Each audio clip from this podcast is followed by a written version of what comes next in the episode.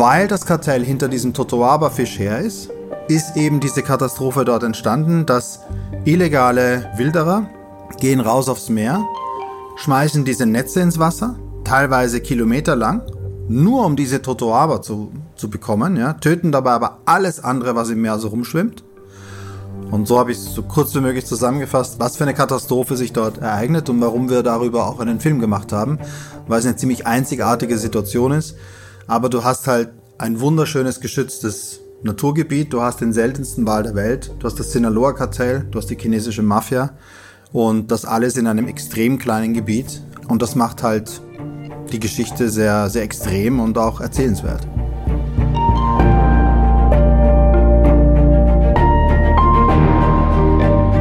Helden der Meere. Der Blue Awareness Podcast mit Christian Weigand. Hallo und herzlich willkommen zu dieser Episode von Helden der Meere. Stell dir vor, du erfährst von einer Spezies, die vom Aussterben bedroht ist. Und du hast auch eine Idee, wie du sie schützen könntest. Das Problem bei der ganzen Sache ist, die Bedrohung für diese Spezies geht von mexikanischen Drogenkartellen und der chinesischen Mafia aus. Und jetzt frage ich dich, wärst du bereit, dein Leben in die Waagschale zu schmeißen, um diese Tiere zu schützen? Unser heutiger Gast, Richard Latkani, hat genau das getan. Er ist international renommierter Regisseur und hat schon so viele Filmpreise abgesahnt, dass es den Rahmen sprengen würde, diese jetzt alle aufzuzählen. Einer seiner größten Erfolge in letzter Zeit war The Ivory Game. Das hat er zusammen mit Leonardo DiCaprio produziert und damit stand er auch auf der Oscar Shortlist im Jahr 2017. Und jetzt hat er einen neuen Film gemacht, Sea of Shadows. Und zwar geht es da um den Wakita, den kleinsten Meeressäuger auf unserem Planeten. Und zum Zeit seiner Dokumentation existierten gerade mal 30 Exemplare von diesen Tieren. Er ist dann nach Mexiko gefahren und hat dort die Dreharbeiten aufgenommen. Er selbst versteht sich als Impact Filmmaker. Er möchte keine ausgedachten Actionfilme drehen, denn ganz ehrlich, die Themen, die er dreht, die sind wie ein James Bond Film, nur eben nicht gescriptet, sondern eine tatsächliche Dokumentation. Diese Dokumentation nimmt er mit dem Ziel auf, wirklich viele Menschen zu erreichen und ihnen eine wichtige Botschaft mit auf den Weg zu geben und die tatsächliche Situation vor Ort zu verändern. Jetzt folgt eine Folge, in der er uns wirklich en Detail erzählen wird, was dort passiert ist. Und Achtung, das ist wirklich Adrenalin geladen, das ist hochdramatisch. Zweitens werden wir mehr über ihn kennenlernen. Was hat ihn in diese Position gebracht? Wie ist er eigentlich drauf, dass er solche Filme dreht? Und tatsächlich, ich habe selber nicht damit gerechnet, welche Wendung dieses Gespräch alles nehmen wird. Ich kann euch nur sagen, freut euch auf dieses mitreißende, hochtragische, hochemotionale Gespräch mit einer unfassbar inspirierenden Persönlichkeit. Ich will das Ganze jetzt auch nicht länger hinauszögern. Viel Spaß bei dieser Folge mit Richard Latkani. Advertorial Wenn ich mir einen Film anschaue, dann ist das fast immer eine Naturdoku. Denn nichts fasziniert mich so sehr wie die Wunder, die unser Planet zu bieten hat. Besonders, wenn sich diese unter der Wasseroberfläche abspielen.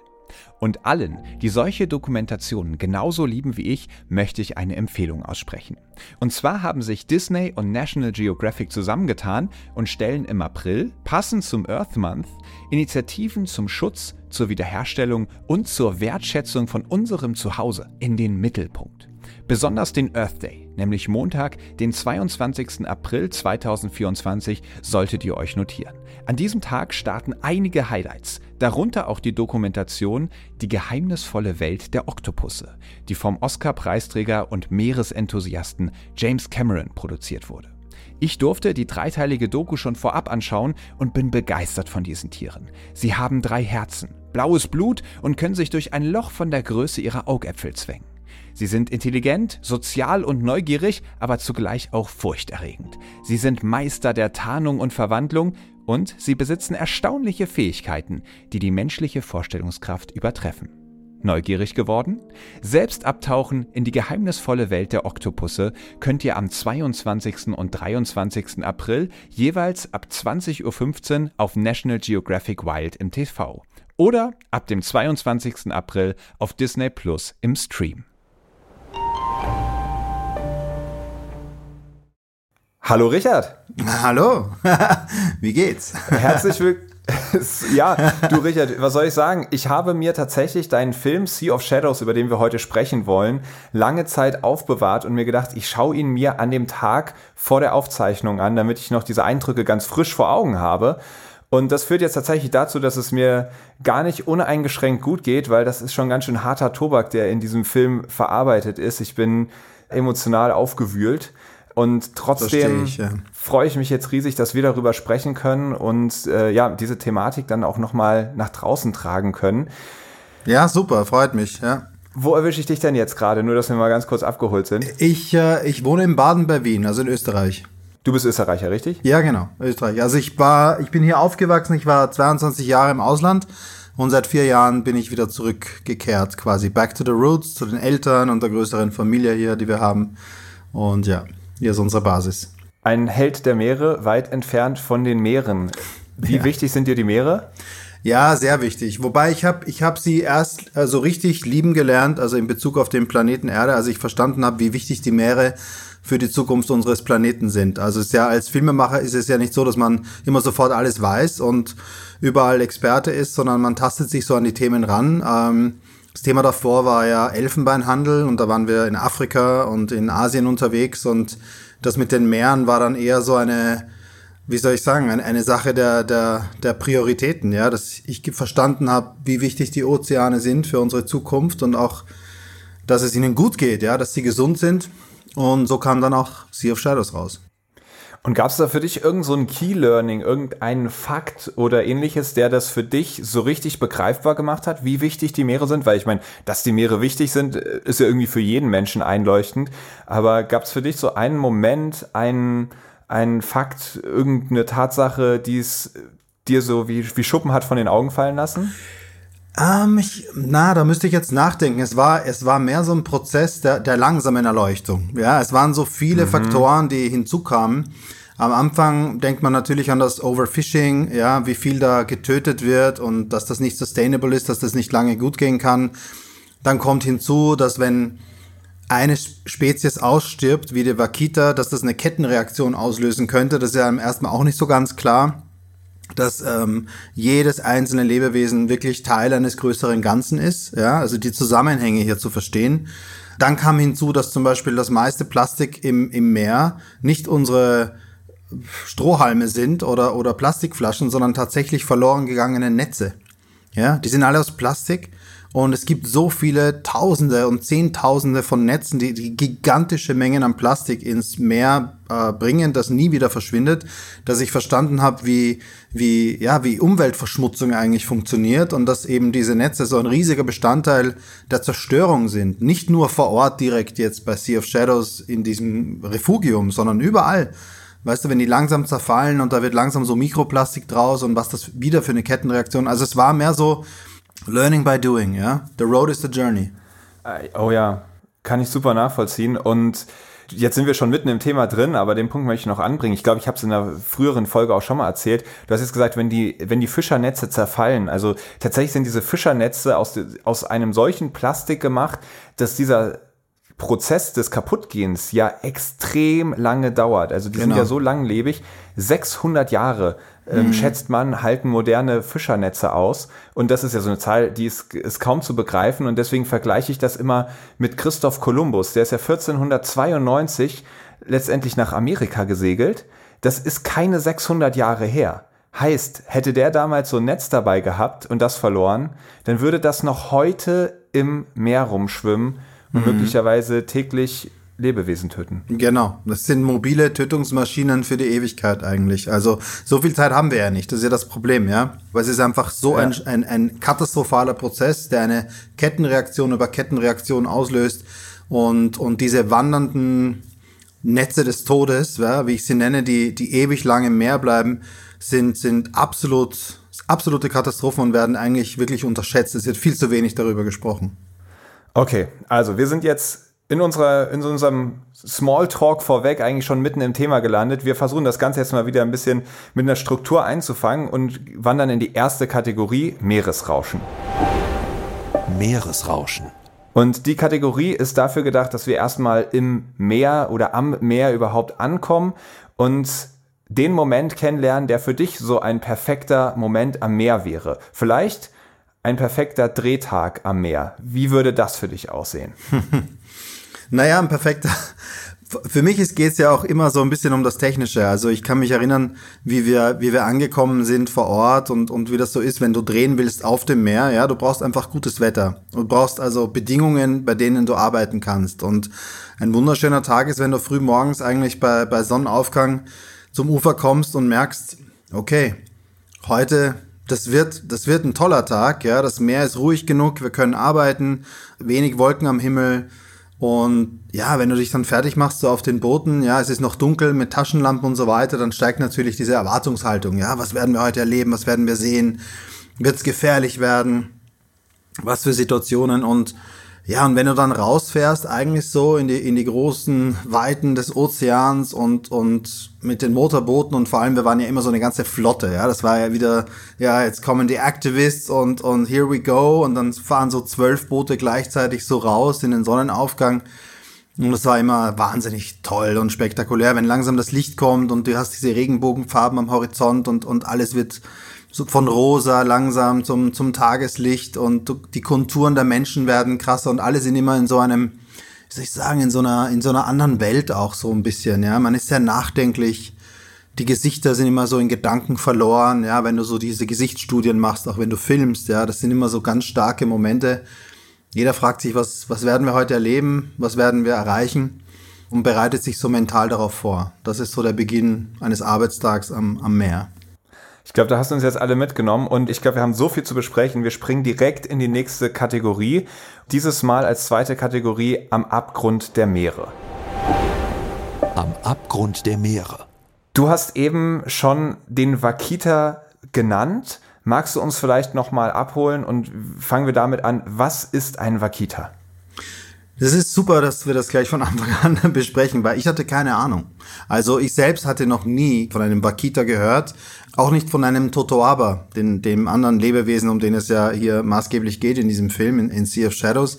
Wakita ist der kleinste Wal der Welt. Ja, und auch der seltenste. Also es gibt, ähm, man weiß gar nicht mehr, wie viele der Exemplare es noch gibt. Als wir die Dreharbeiten begonnen haben, sagte man uns, es gibt so um die 30, möglicherweise auch nur noch weniger als 15. Also es war nicht so klar, weil es extrem schwer ist, sie zu zählen. Sichtungen sind extrem selten. Und so kannst du nur mutmaßen, wie viele Exemplare existieren eigentlich noch. Aber es ist ein wunderschönes kleines Tier, sieht ein bisschen aus wie ein Delfin, aber kleiner als ein Delfin, ein, nicht einmal eineinhalb Meter lang so in, in seiner Größe. Zuckersüß, hat so schwarze, so wie ein Panda-Bär, so schwarze Ringe um die Augen. Das, man nennt sie deswegen oft auch die Panda der Meere. Und das ist so ein ganz, ganz spezielles Tier, das es nur dort in Mexiko gibt, nur in diesem einen Ökosystem im Sea of Cortez. Ähm, es ist das seltenst gefilmte Tier der Welt. Ähm, das kann ich deswegen sagen, weil wir die ersten waren, die es wirklich gefilmt haben. Also in diesem mhm. Film wirst du das erste Mal einen lebenden Wakita in Zeitlupe vor der Kamera sehen und das ist also quasi so schon ein historisches Dokument in der Hinsicht, ja, dass es diese Aufnahmen gibt. Ja, und es ist, es ist einfach wahnsinnig wertvoll für, für, für unseren Ozean, dass es das weiter gibt. Dieses eine, ja, diese Spezies, die kurz vorm Aussterben ist.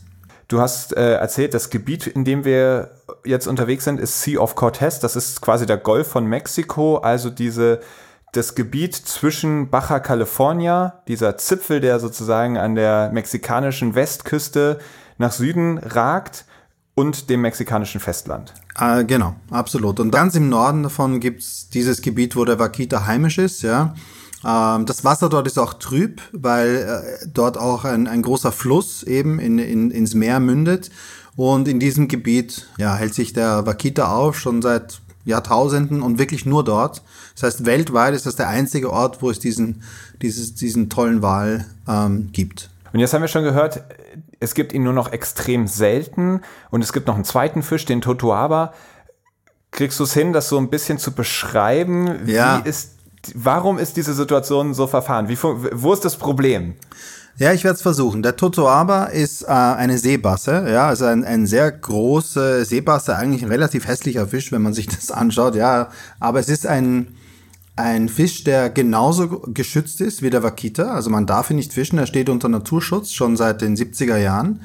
Was ihn aber so besonders macht, ist, dass er die größte Schwimmblase der Welt hat. Und die Chinesen, die Schwimmblasen lieben, die das konsumieren in einer Suppe, ähm, quasi diese Schwimmblase auflösen, die glauben, dass ihnen diese Schwimmblase ja, heilsame Kräfte bringt. Ja, also sie, sie glauben, es ist gut für schwangere Frauen, es ist gut für die Haut, es hält alle möglichen Sachen, die, es gibt viele Erzählungen, was es alles kann, aber nachgewiesen davon ist nichts. Ja, Wissenschaftler haben das studiert und sagen, es ist eigentlich nichts dran, wir können nichts finden, aber die Chinesen haben halt diesen, leider Gottes, ähm, Aberglauben und deswegen kann dieser Totoaba beziehungsweise die Schwimmblase des Totoaba auf dem chinesischen Schwarzmarkt. Das ist nämlich illegal, diese Schwimmblase zu konsumieren oder sie zu kaufen oder mit ihr zu handeln. Aber auf dem Schwarzmarkt kann eine solche Schwimmblase bis zu 100.000 Dollar bringen. Und das macht diese Schwimmblase wertvoller als Kokain. Und somit haben die mexikanischen Drogenkartelle die es ja zuhauf gibt, vor, vorrangig das Sinaloa-Kartell, das gefährlichste von Mexiko, diesen Fisch als eine sehr leichte Beute äh, erkannt und gesagt, hey, damit können wir so viel Geld verdienen, viel leichter als mit Kokain. Wir müssen nur rausgehen, uns diesen Fisch holen, egal wie, und den dann an die Chinesen verkaufen. Und es gibt genug Chinesen in Mexiko, die dann bereitwillig den, dem Kartell diesen Fisch, diese Schwimmblase abkaufen und sie dann über illegale Wege nach China transportieren und so entsteht eben ein Schwarzmarkt. Und weil das Kartell hinter diesem Totoaba-Fisch her ist, der auch ausgerechnet nur in dem Gebiet des Wakitas vorkommt, ist eben diese Katastrophe dort entstanden, dass illegale Poacher, also Wilderer, gehen raus aufs Meer, schmeißen diese Netze ins Wasser, ja, teilweise kilometerlang, nur um diese Totoaba zu, zu bekommen, ja, töten dabei aber alles andere, was im Meer so rumschwimmt, inklusive dem Wakita, holen sich aber nur diese Totoabas, das heißt, die ziehen diese Netze hoch, Schildkröten, Delfine, Wale, Haie, alles, was sie darin finden, wird einfach wieder ins Meer geworfen, tot, als quasi Beifisch, also bei, wie sagt man das? Ähm, Beifang. Beifang, ja, ich, ich sage das immer nur auf Englisch, ja. Und es ist halt eine totale Katastrophe. Und das Einzige, was sie interessiert, ist dieser Totoaba. Den, den Fisch selbst schmeißen sie auch wieder zurück ins Wasser. Sie schneiden dem quasi bei Lebenden, sollte er noch leben, die Schwimmblase aus dem Körper raus. Alles wird wieder wie Müll zurück ins Wasser geworfen. Und diese Schwimmblase wird dann an Land gebracht. Und gleich dort am Strand kriegen sie 5000 Dollar dafür bar auf die Hand. Ja, und deswegen ist das so ein katastrophaler Schwarzmarkt, der auch extreme negative Auswirkungen auf diesen seltensten Wal der Welt hat, der dabei eben auch getötet wird. Und so habe ich so kurz wie möglich zusammengefasst, was sich dort, was für eine mhm. Katastrophe sich dort ereignet und warum wir darüber auch einen Film gemacht haben, weil es eine ziemlich einzigartige Situation ist. Aber du hast halt ein wunderschönes geschütztes Naturgebiet, du hast den seltensten Wal der Welt, du hast das Sinaloa-Kartell, du hast die chinesische Mafia und das alles in einem extrem kleinen Gebiet. Und das macht halt die Geschichte sehr, sehr extrem und auch erzählenswert. Absolut. Wie bist du darauf überhaupt aufmerksam geworden? Also hast eben noch gesagt, du hast selber nie vom Wakita gehört. Gab es irgendwie einen Moment, an dem dir das ganze Problem bewusst wurde? Na, es war so, wir hatten ja diesen Film The Ivory Game gemacht für Netflix und da ging es um den Elfenbeinhandel und das Aussterben der Elefanten. Als der Film zu Ende war, es war ein war ein sehr großer Erfolg. Wir haben sie auf die Shortlist der Oscars geschafft. Wir hatten viele Preise gewonnen. Kommt immer so die Frage, what's next? Ja, welches, welches Thema wollen wir uns äh, als nächstes anschauen? Und relativ schnell schaut man sich natürlich die Liste an der, der aussterbenden Tierarten. Ja, du schaust ja auch Ökosysteme an, du suchst halt so ein bisschen nach Themen. Und ich hatte relativ schnell von dem Wakita gehört, weil es eben möglicherweise das, das nächste Säugetier ist, was innerhalb der nächsten Dekade aussterben sollte. Also es war so eine Art von Extremfall. Dann hatte ich auch schnell erfahren, dass das mit dem mexikanischen Drogenkartell zu tun hat, dass dieser Wal ausstirbt, dass es da eine extrem komplex, aber sehr spannende Geschichte dazu zu erzählen gibt. Und für mich als Filmemacher ist es ja immer wichtig, kann dieses Thema, was ich jetzt hier anpack, auch einen wirklich tollen Film ergeben, weil sonst hat es keinen Sinn. Wenn das, wenn das Beste ein Social-Media-Beitrag wäre, ein, ein 90 Sekünder oder vielleicht ein 15 Minuten irgendwo im Fernsehen, dann ist es für mich eher uninteressant, weil ich mich eben auf Lang, Langformat-Kinofilme spezialisiert habe. Aber ich habe sofort das Potenzial erkannt. Ähm, es war aber dann so, und das macht es noch ein bisschen besonders, dass wir haben ja einen sehr berühmten Executive Producer, auch schon bei der Ivory Game gehabt, nämlich Leonardo DiCaprio. Und er war zu dem Zeitpunkt, als wir den Film gerade fertig hatten, die Ivory Game, äh, massiv involviert in dem, dem Schutz von Vaquita und hatte gerade den mexikanischen Präsidenten getroffen, um ein Schutzprogramm in die Wege zu leiten, den Vaquita zu schützen. Und er war es, der gesagt hat, hey, wollt ihr nicht einen Film über dieses Thema machen? Ich kann euch da die Türen öffnen. Ähm, wir haben eine Partnerschaft mit ihm, also ich arbeite ja seit Ivory Game, also seit sechs Jahren jetzt mit ihm zusammen. Und er hat uns ermöglicht, dort exklusiven Zugang zu bekommen. Also er hat die Türen geöffnet. Wir waren sozusagen die Leonardo DiCaprio Crew, die jetzt nach Mexiko kommt.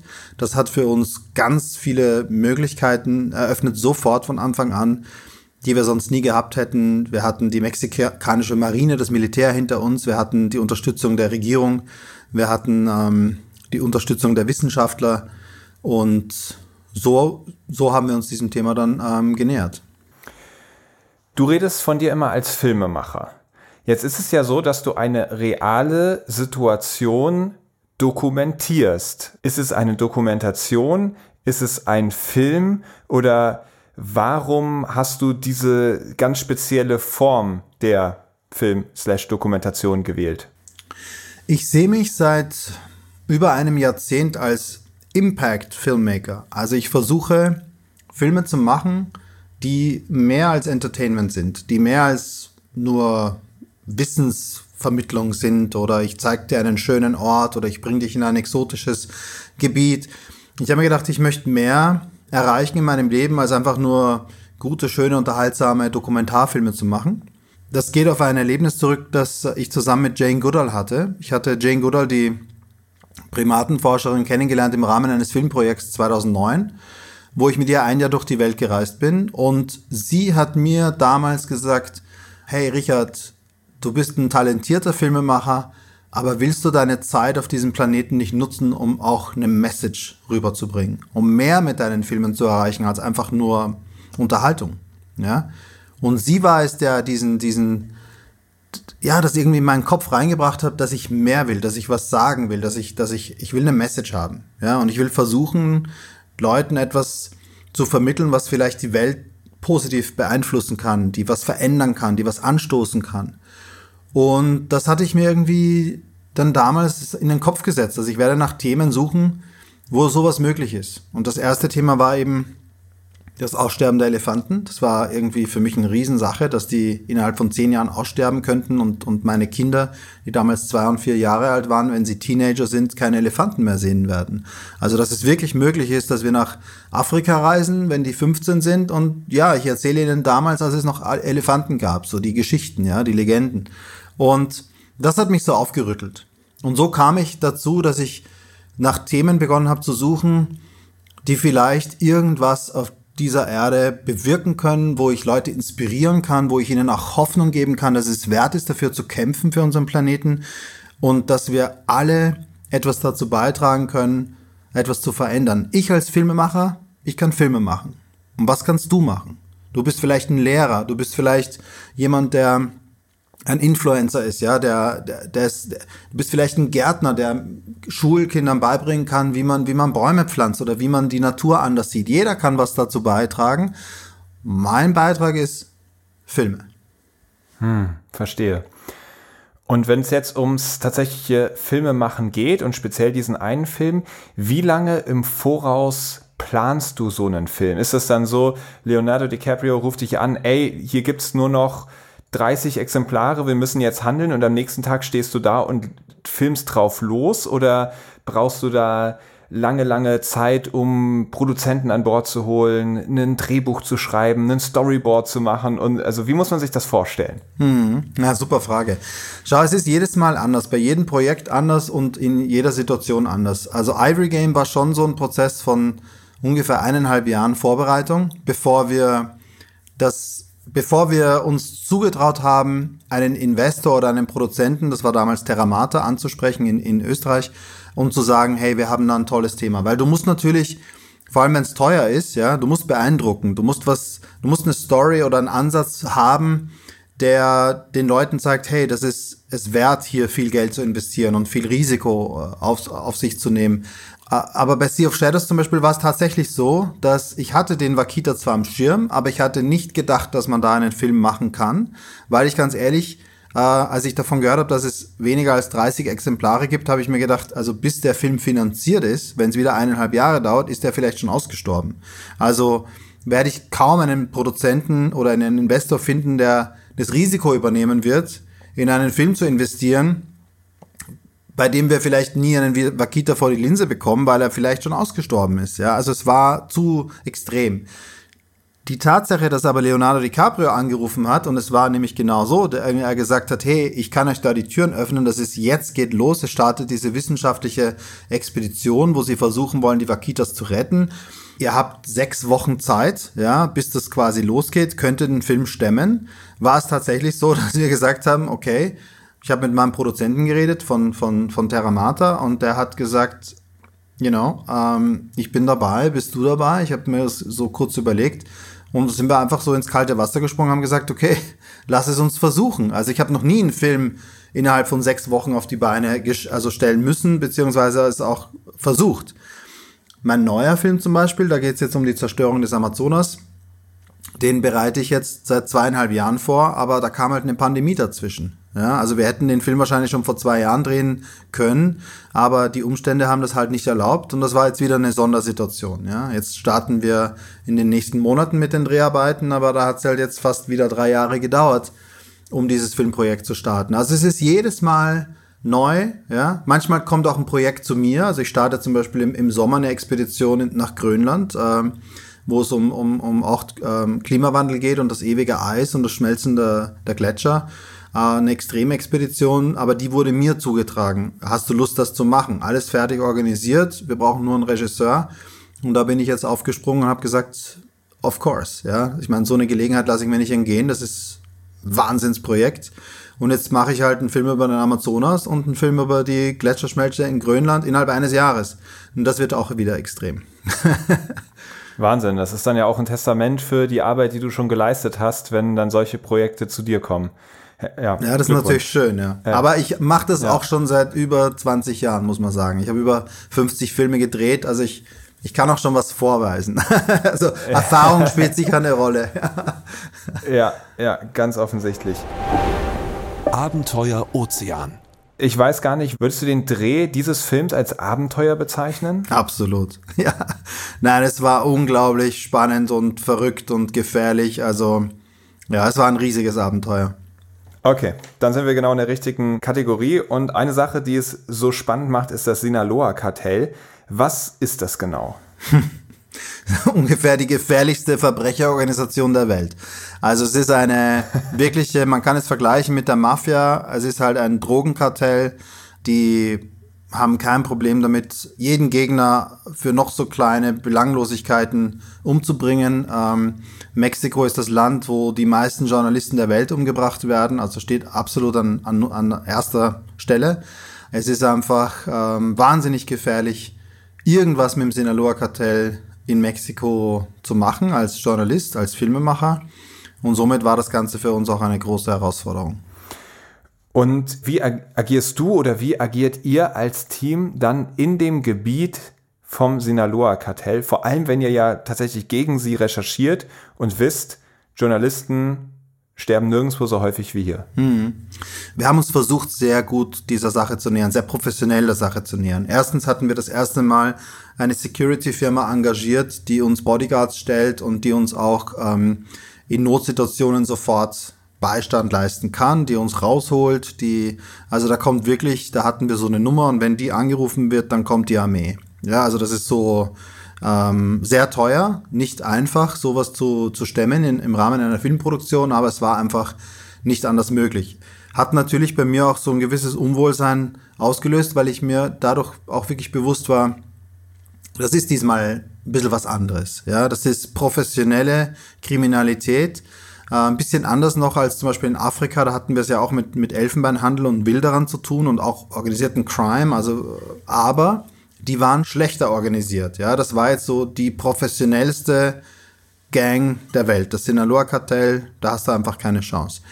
Und damit ähm, war nicht zu spaßen. Wir hatten aber auch die, wir hatten die Unterstützung der Regierung, ja, was auch schon mal hilft. Und wir hatten noch eine Karte, noch ein Ass. Und zwar, wir hatten den berühmtesten Journalisten und Fernsehstar von Mexiko als Protagonisten dabei. Und dessen Berühmtheitsstatus erzeugt auch einen gewissen Schutz. Weil er hat gegen das Sinaloa-Kartell maßgeblich recherchiert, also im Film. Es gab auch eine andere Geschichte, die war mehr undercover, äh, wo wir auch äh, dieser, dieser Spur nachgegangen sind äh, mit Earth League International, eine, auch einer Wildlife Crime Organisation. Aber mit Carlos Loret hatten wir den berühmtesten Journalisten Mexikos dabei.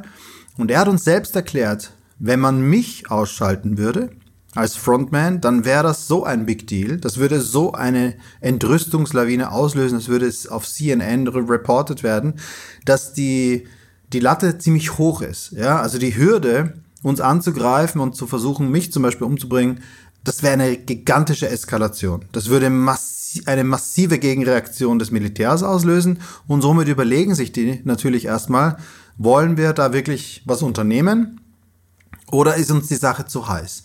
Und da, das waren so also viele Levels, die uns so ein bisschen Schutz gegeben haben, aber das, das Gefühl, dass halt es doch anders kommen kann, war natürlich schon immer dabei. Ja, klar. Und wie genau war die Situation für die Bevölkerung vor Ort? Ich glaube, einige Jahrzehnte zurück gab es in der Region gar kein Verbrechen, erzählt zumindest ein Fischer im Film. Und das hat sich dann jetzt plötzlich geändert. Und wie hat sich dann auch das Leben der Fischer verändert? Die sind ja schwer zerrissen als Gesellschaft. Es hat sich wirklich ähm, sehr stark geändert, weil der Handel mit den Totoabas ging erst 2014 so richtig los. Ja, also es ist ein eher neues Phänomen. Ähm, als wir da gedreht haben, war das eben seit fünf, sechs Jahren ähm, hat sich das also erstmal so entwickelt und hat auch die Fischer entzweit, weil es gab weiterhin die legalen Fischer, die gesagt haben, ich will einfach nur ein normaler Fischer sein und rausgehen aufs Meer und meinem Fischfang nachgehen und ganz normal meine Fische verkaufen am Markt und mein Geld verdienen. Und da gab es die anderen, die gesagt haben, nee, ich fokussiere nur auf die Totoabas. Das ist das viel bessere Geld. Es ist zwar illegal, aber ich kann an einem einzigen Tag 5000 Dollar verdienen und ein normaler Fischer verdient an einem einzigen Tag vielleicht 30 Dollar. Ja, es ist natürlich ein gigantischer Unterschied. Aber so ist halt der eine ein Krimineller und der andere ist ein Legaler und manchmal denken sich dann die Legalen, warum bin ich eigentlich der Blöde und arbeiten mir hier halt, halt mich halt zu Tode für kein Geld, während der andere einmal rausfährt, ein paar Toto Abas verkauft und sich gleich mal ein neues Auto kaufen kann. Das spaltet die Gesellschaft und löst unheimlich viel Misstrauen aus und, und Streit und es gibt halt diese zwei Lager, ja, die, die, die Guten und die Bösen. Und es ist eine hochexplosive Situation, in die wir uns da hineinbegeben haben und das haben wir auch versucht im Film so ein bisschen herauszuarbeiten. Mhm.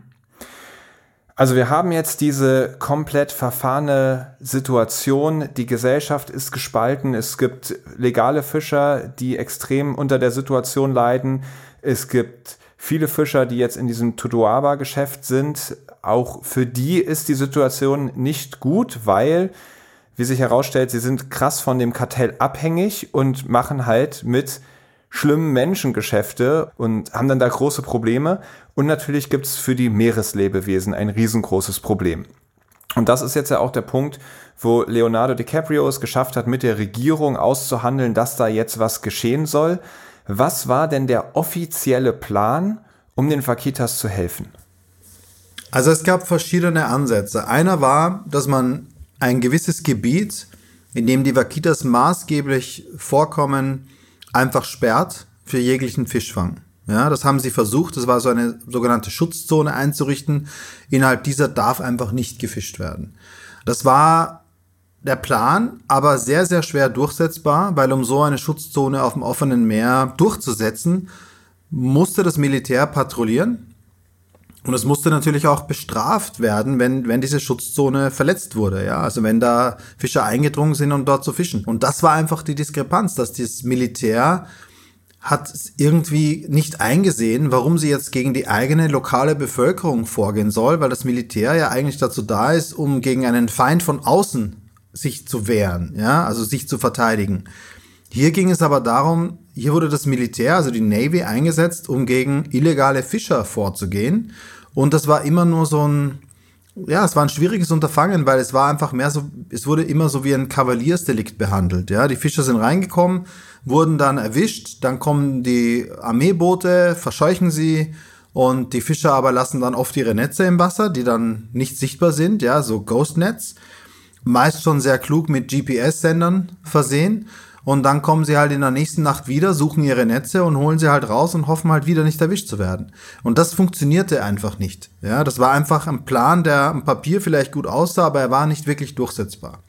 Und die Wissenschaftler, die im Film zu sehen sind, ähm, das war ein Konsortium von, von Wissenschaftlern aus 30 verschiedenen Ländern, das waren die Besten der Besten da, also Meeresbiologen und, und Wissenschaftler aller Art, die hatten den Plan, die Vaquitas einzufangen also lebendig einzufangen und in ein Refugium zu bringen, in dem sie dann leben können und sich wieder vermehren können und so, sogenannten, also in eine kleine Schutzzone zu bringen, wo sie die Chance haben, die nächsten 10, 15 Jahre zu überleben. Weil die Situation draußen am Meer war einfach relativ hoffnungslos und nicht kontrollierbar, wurde immer wieder verletzt und wenn du nur noch 15 Tiere hast auf diesem Planeten, da musst du mit extremen Maßnahmen kommen. So haben das jedenfalls die Wissenschaftler gesehen. Dass das leider nicht funktioniert hat, war dann auch schnell klar. Also wir haben auch das miterlebt, äh, wie, wie es dann leider auch schiefgegangen ist. Aber ähm, es war einfach so eine Art verzweifelter Plan, es irgendwie mhm. noch zu versuchen. Ja. Wie ging dir das dabei? diese Vakitas zu fangen. Also ich habe das mit meiner Partnerin eben zusammen geschaut und es hat sich so falsch angefühlt, jetzt mitzufiebern, dass es gelingt, einen, einen Wal einzufangen und in Gefangenschaft zu halten. Dabei war es irgendwie der verzweifelte Versuch, diese Tiere überhaupt zu retten. Es war emotional für mich ganz schwer zu verarbeiten. Wie ging dir das in dem Moment? Du saßt ja auf dem Schiff. Es war, es war genauso schwierig, weil, weil ich mir auch nicht sicher war, ob diese Sache der richtige Ansatz ist, ja. Also ob dieser Versuch, wirklich, aber es, es, es wurde mir von den Wissenschaftlern, die sich seit Jahrzehnten damit beschäftigen, wie sie sie retten können, eben vermittelt als ein letzter verzweifelter Akt, weil wenn sie jetzt hier, ähm, if they fail, wie sagt man das auf Deutsch, also wenn sie versagen, dann ist das das Ende dann wird der Wakita nicht überleben. Das heißt, wir, wir wollen das natürlich auch nicht, aber sie sehen keine andere Möglichkeit mehr.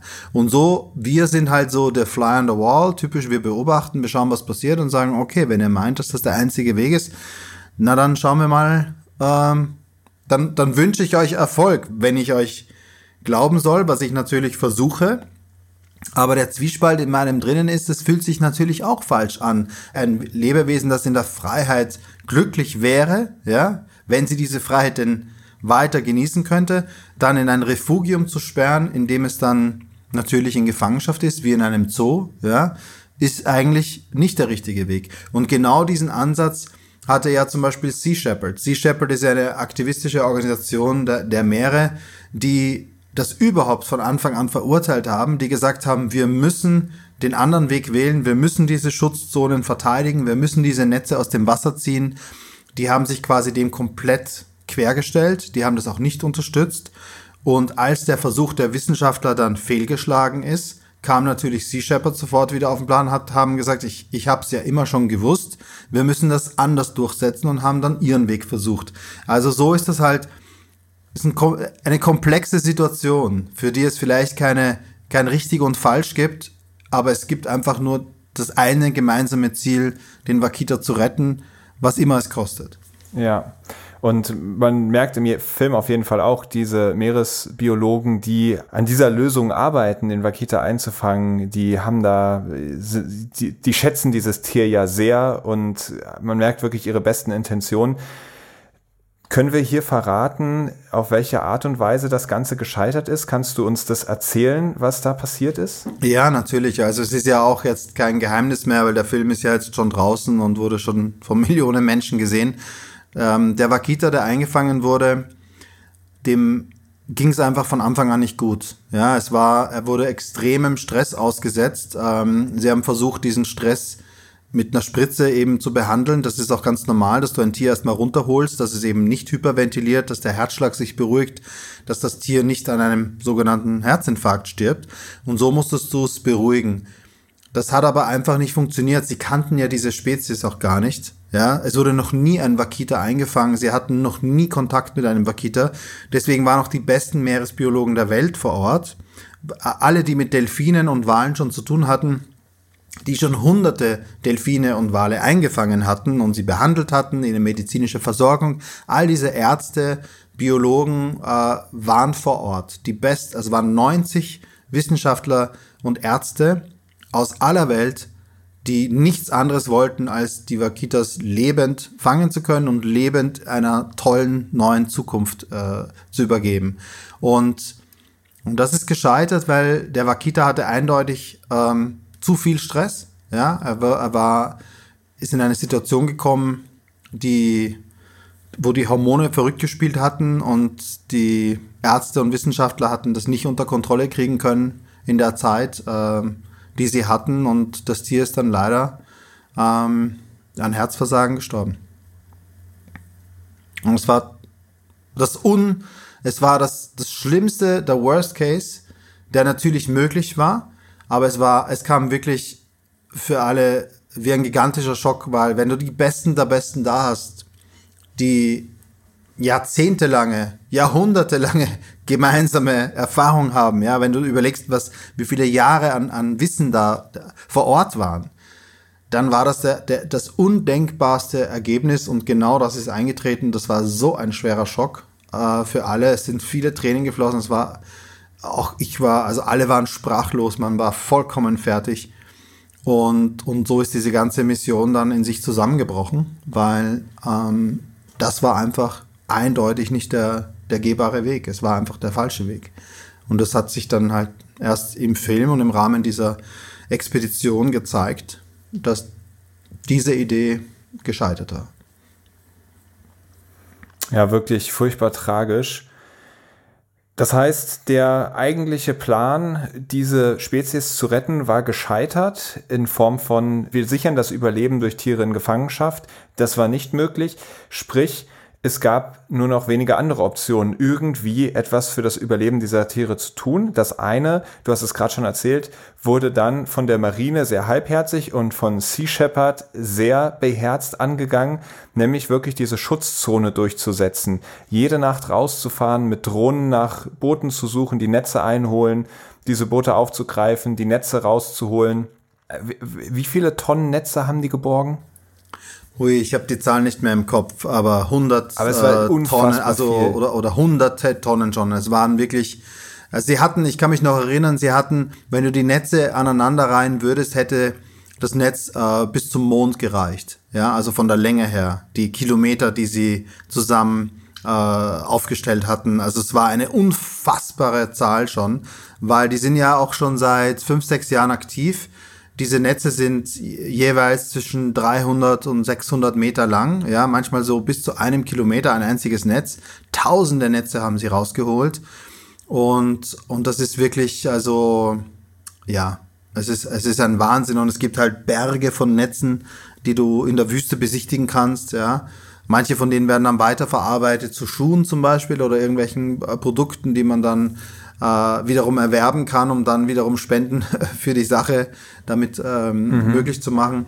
Aber Sea Shepherd ist wirklich eine tolle Organisation, die die mit so viel Herzblut bei der Sache ist. Das sind ja alles Freiwillige, die kriegen auch kein Geld. Die sind, ich würde sagen, das Durchschnittsalter auf so einem Schiff ist irgendwie 21. Ja, die melden sich aus aller Welt und wollen nichts anderes als so eine Rotation auf Sea Shepherd machen. Und es ist eine tolle Community. Die waren mit drei Schiffen vor Ort und haben halt diese, diese Ghostnets ähm, geborgen. Also die fahren dann so kreuz und quer in so einem gewissen Pattern. Dann haben sie so ein Unterwasserradar, mit dem sie die, die Netze sichten können, beziehungsweise haben sie so einen Schleppanker, den sie hinterm Boot herziehen, der ständig nach so einem Netz quasi fischt, ja, und, und sucht. Mhm. Und so versuchen sie eben äh, schneller die Netze rauszuholen, als sie reingehen, aber es ist fast unmöglich, ja, weil es ist eben das Problem, dass das Sinaloa-Kartell hat natürlich finanziell keine Grenzen, ja, die haben genug äh, Dollar durch ihr Kokain und die kaufen einfach immer neue Netze und diese Netze landen dann im Meer und die Fischer aber, die müssen für diese Netze bezahlen. Ja, und das haben wir auch eben im, im Film drin. Die müssen sich so ein Netz kaufen vom Sinaloa Kartell und dann müssen sie durch Totoaba fangen diese Netze abbezahlen. Und wenn dann aber zum Beispiel Sea Shepherd kommt und diese Netze rausholt, bevor diese Fischer, die sich gerade hoch verschuldet haben, ihren Totoaba fangen, dann kommen die Fischer in immer größere Probleme. Und wenn die dann irgendwann sagen, ich kann nicht zahlen oder ich bin zahlungsunfähig, ähm, dann bist du in der totalen Abhängigkeit des Kartells. Und wenn du dich dann weigerst, zum Beispiel deine Schulden zu begleichen, dann wirst du ganz einfach umgebracht. Schon alleine so als Statussymbol. Und das ist, haben wir auch in unserem Film drin, dass das genauso ein Teufelskreis ist. Also es gibt leider so viele Teufelskreissituationen in diesem Film. Das passiert jetzt gerade wirklich. Es ist nicht leicht, die Lösung plakativ irgendwo hinzuschreiben. Man muss das und das tun, um dieses Problem zu lösen. Aber es ist mal wichtig, dass darüber gesprochen wird, dass das nicht im, im, im Dunkeln, ja, in the Shadows passiert. Still und leise werden diese Fischer ausgebeutet, wird dieses Meer vollkommen zerstört. Nicht nur der Wakita stirbt aus, sondern auch alles, was dort schwimmt, ist quasi in höchster Gefahr. Und das muss an die Öffentlichkeit. Und das war jetzt unser Job als, als, als Filmemacher, ja, dieses Thema ganz, ganz nach oben zu tragen. Hm. Ja, alleine wenn man sich das vorstellt, da wurden von Sea Shepherd Netze in der Länge von der Strecke von hier bis zum Mond rausgefischt in sechs Jahren. Sprich, Lebewesen, die dort sechs Jahre leben und so wie die Sea Shepherd Boote einfach permanent durchs Wasser schwimmen, es ist ja ein Wunder, wenn man nicht irgendwann im Netz landet. Also es ist ja wirklich, es ist ja wirklich Wahnsinn. Und Jacques Cousteau hat dieses, dieses Gebiet mal als das Aquarium der Meere bezeichnet, weil es so fischreich ist, mit so viel Diversität und, und so vielen verschiedenen Arten und, und, und es ist einfach wunderbar, ja, dort ähm, auch Urlaub zu machen zum Beispiel und, und diese Vielfalt zu sehen von Walen und Delfinen und, und Rays, die da rumspringen. Es gibt die fliegenden Rays, ja, die man immer wieder so wirklich hunderte, ja, die, die, dann genau, übers Wasser, ja. Äh, genauso rochen, die übers Wasser fliegen. Also das gibt's zwar noch, aber wie lange noch? Ja? Wie lange noch? Ja, ja. Jetzt gibt es noch eine Gruppe, du hast sie vorhin ganz kurz erwähnt, und zwar ist es die Earth League International. Genau. Was sind das für Leute? Das sind Leute, die undercover gehen, um Wilderer und auch die Mafia, die dahinter steckt, zu entlarven. Deren Ansatz ist es, ähm, Beweise zu sammeln, die dann an die Polizei übergeben werden können, beziehungsweise an die Regierung, die dann diese Leute verhaftet aufgrund der überwiegenden Beweislast, die die, die als freiwillige, unabhängige NGO erarbeitet haben. Und das macht sie natürlich sehr spannend. Das sind Leute mit einem tollen Background, ja, die haben so FBI, CIA Background, die waren alle, haben Inter, mit Interpol gearbeitet. Und das sind Leute, die undercover waren für Polizei, für Regierungsorganisationen und die irgendwann gesagt haben, ich will mehr als irgendwelche Drogenbanden äh, ins Gefängnis bringen oder, oder Schlepper zu entlarven. Ich, ich will was für den Planeten tun und ich will mein Skillset nutzen, um die Welt zu einer besseren Welt zu machen. Und wenn ich dafür die illegalen Wilderer und Poacher ins Gefängnis krieg, und zwar nicht nur die kleinen Fische, sondern wirklich die großen Macher, die die Millionen machen, die man eigentlich nie so richtig entlarven kann, ja, weil man, es ist viel einfacher, den illegalen Fischer äh, am Meer festzunehmen, der aber selber ein armer, armer Hund ist, weil er sich ja gerade verschuldet hat beim Kartell und der versucht, seine Schulden abzuarbeiten. Klar ist er ein Krimineller, klar gehört er bestraft. Aber die, die die Millionen machen, die sitzen ganz oben in ihren Villen, die, die sind nie am Meer zu sehen, die haben damit gar nichts direkt zu tun. Aber sie finanzieren die ganze Sache, sie wissen genau, was sie für den Schaden anrichten, aber sie sind vollkommen egal. Und diese Organisation, Earthly International macht nichts anderes, als illegalen Wilderern und, die, und deren Organisationen zu zerschlagen, indem sie, indem sie sie enttarnen. Sich einschleusen und enttarnen mit geheimen Kameras. Also es ist wirklich wie in einem James Bond-Film ist deren alltägliches Leben unfassbar spannend und äh, unfassbaren Einsatz, den die bringen. Und es zeigt sich dann ja auch, du hast eben gesagt, die, die sich die Millionen in die Taschen stecken, das sind die Drahtzieher, die bringen die armen Fischer in, in eine Abhängigkeit, in einen diesen Teufelskreis rein. Und ja, die stehen wirklich mit dem Rücken zur Wand in alle Richtungen. Und das zeigte sich dann auch, als drei Stück verhaftet worden sind, dann doch mal vom Militär. Und was daraus folgte, war plötzlich ein Mob von 300 Menschen, die revoltieren und ja. du mittendrin. Ja, genau. Das war mit Sicherheit die gefährlichste Situation im ganzen Film, weil wenn sich so ein, so ein, so ein Flashmob entwickelt, ja, eine plötzlich eskalierende Situation, die außer Kontrolle gerät, dann gelten einfach keine Regeln mehr. Dann kannst du dich auch nicht mehr auf irgendwas verlassen, dass du den Schutz des Militärs genießt oder dass dich deine, deine Bodyguards irgendwie da rausholen, sondern dann musst du wirklich hoffen, dass du da irgendwie noch rauskommst. Natürlich brauchst du noch so diesen Exit-Plan, ja. Aber als dann plötzlich hunderte Steine durch die Luft flogen, ja, als plötzlich Schüsse fielen in allen Richtungen und du nicht mehr wirklich weißt, wer schießt auf wen, plötzlich äh, prallen die Kugeln äh, irgendwo ab. Also ich habe wirklich gehört, wie Kugeln eine Wand treffen und die Kugel dann an meinem Kopf irgendwie vorbei. Also so ein Ricochet-Effekt so macht, ja, und du denkst dir so, okay, das war jetzt ein Querschläger, keine Ahnung von wem, woher dann äh, bist du schnell, ja, in der gefährlichstmöglichen Situation, in der du, vor der du immer gewarnt wurdest. Ja, also das ist genau der Worst Case. Ähm, und dann heißt es natürlich nichts wie raus. Ähm, und wir, wir, wir sind da wirklich reingeraten und, und haben uns dann auch, glaube ich, noch sehr professionell verhalten, weil wir hatten Bodyguards dabei, die uns dann, also die haben einfach dann das Kommando übernommen und uns gesagt, jetzt hier hinter dem Auto in Deckung gehen, jetzt loslaufen und irgendwann reagieren, also das ist wie eine Kommandostruktur, ja, wenn der, wenn der Anführer sagt, ähm, jetzt rennen, dann rennst du halt auch, weil wir sind ja keine professionellen Soldaten. Wir sind das nicht gewohnt, dass auf uns geschossen wird. Und somit war es dann wirklich so, okay, äh, einfach nur den nach. Aber für mich als Filmemacher war auch das ganz wichtige Ziel, die Kamera immer laufen zu lassen. Ja, also egal, was dann so passiert, egal ob die Kamera auf dem Boden zeigt oder irgendwo sonst oder Chaos, die läuft einfach weiter, weil deswegen bin ich ja hier. Ich bin hier, um zu dokumentieren, was passiert. Und da kommt dann vielleicht auch ein bisschen Erfahrung dazu, dass ich war schon in sehr, sehr vielen, sehr extremen Situationen. Und das, was ich gelernt habe, ist, ähm, cool zu bleiben und die Kamera, die muss laufen.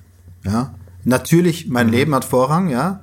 Ich kann, aber ich kann auch im mhm. Weglaufen die Kamera laufen lassen, sozusagen, ja. Das ist einfach nur ein Rack-Button, den hast du einfach eingeschaltet oder ausgeschaltet.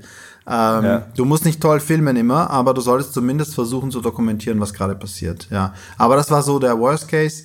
Und das hat dann auch sehr schnell das Ende unserer Dreharbeiten eingeläutet, weil wir mhm. waren dann auch komplett entlarvt. Also wir als Filmteam waren dann eindeutig auf der Seite des Militärs und eindeutig unter dem Schutz des Militärs. Das hat uns öffentlichkeitswirksam quasi zu einem Ziel gemacht, ja.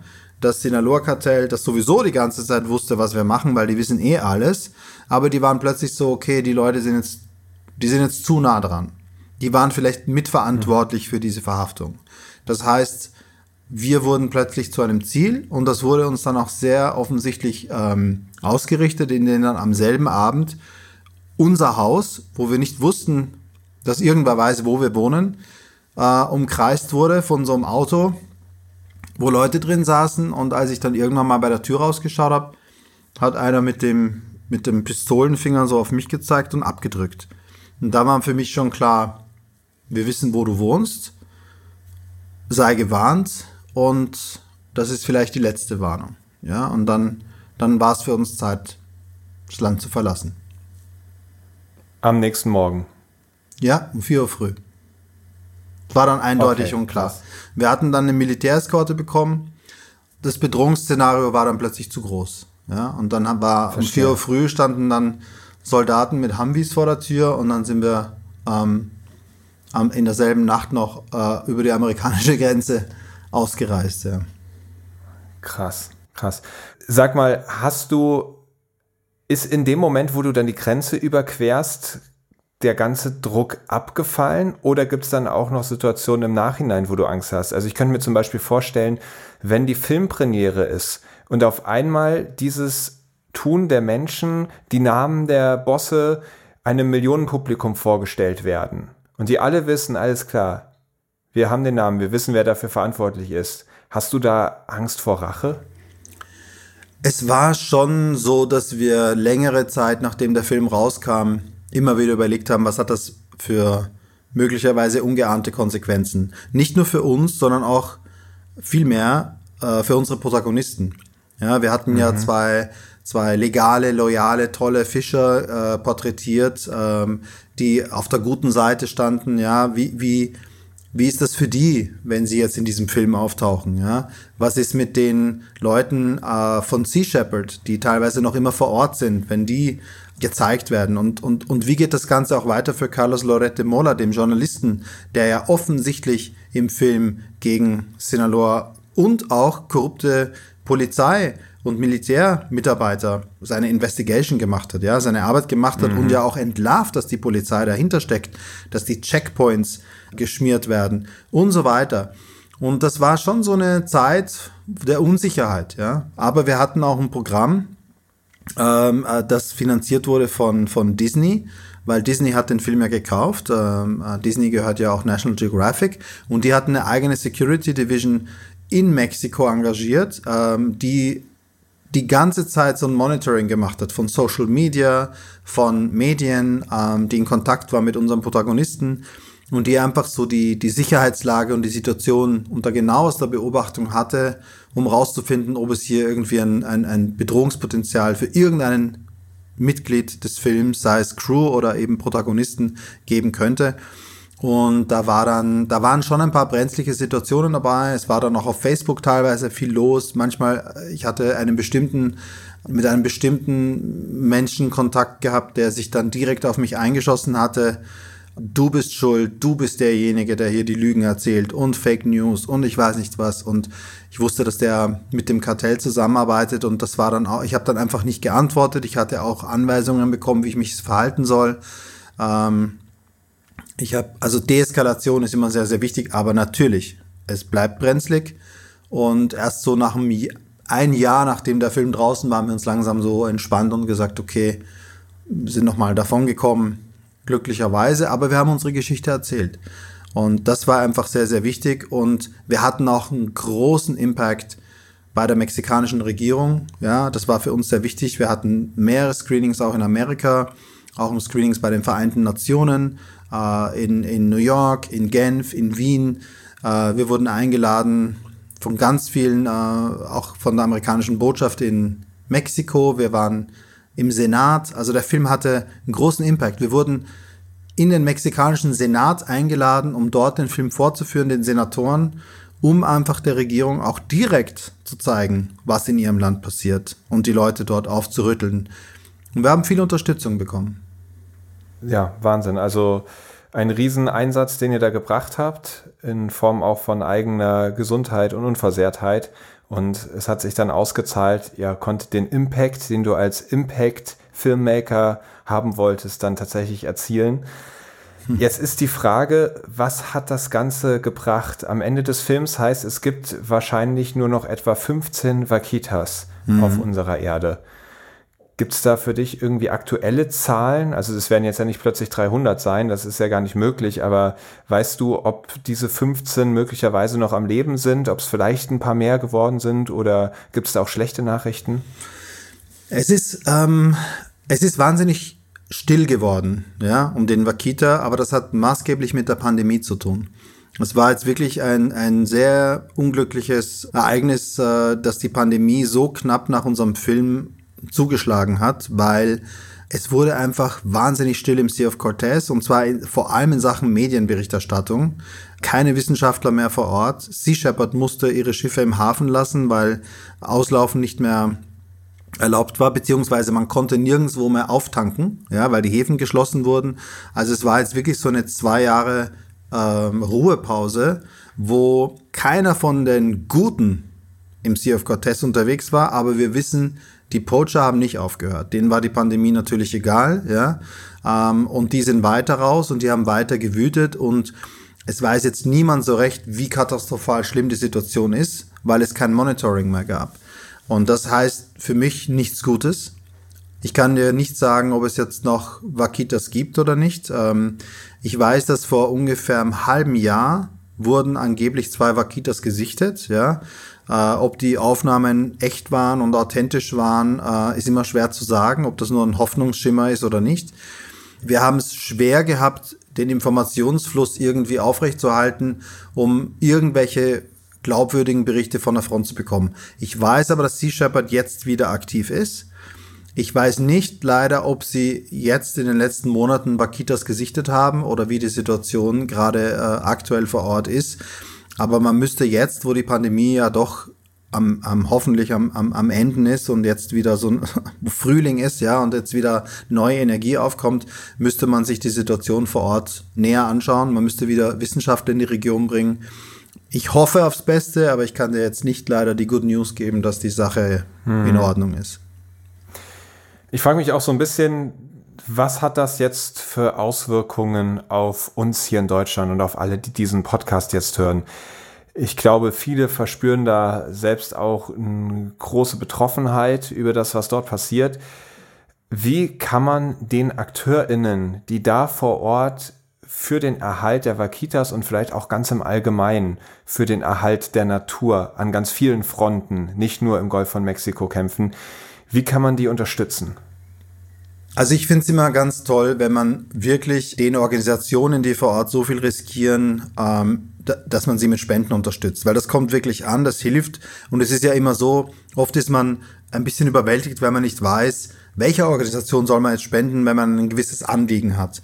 Aber wenn man das Glück hat, sich so einen Film anschauen zu können und zu sehen, was die Organisationen tatsächlich leisten vor Ort, ja, wer die sind und wie die das Geld, das ihnen zukommt, ausgeben, also was da dahinter steckt, ja, dann kann man sich einfach überlegen, will ich so eine Organisation wie Earth League International unterstützen, die natürlich weiter aktiv in der ganzen Welt versucht, ähm, Wildlife Crime aufzudecken und die Hintermänner zu entlarven. Also will man so eine Jason Bourne Organisation, die super cool ist, sind tolle Leute, die da arbeiten, die riskieren ihr Leben dafür, dass sie uns allen helfen, indem sie versuchen, diesen Spezies eine Zukunft zu geben. Ja, dieser Ansatz, den sie haben, ist grandios, finde ich, und, und kann auch wahnsinnig viel helfen.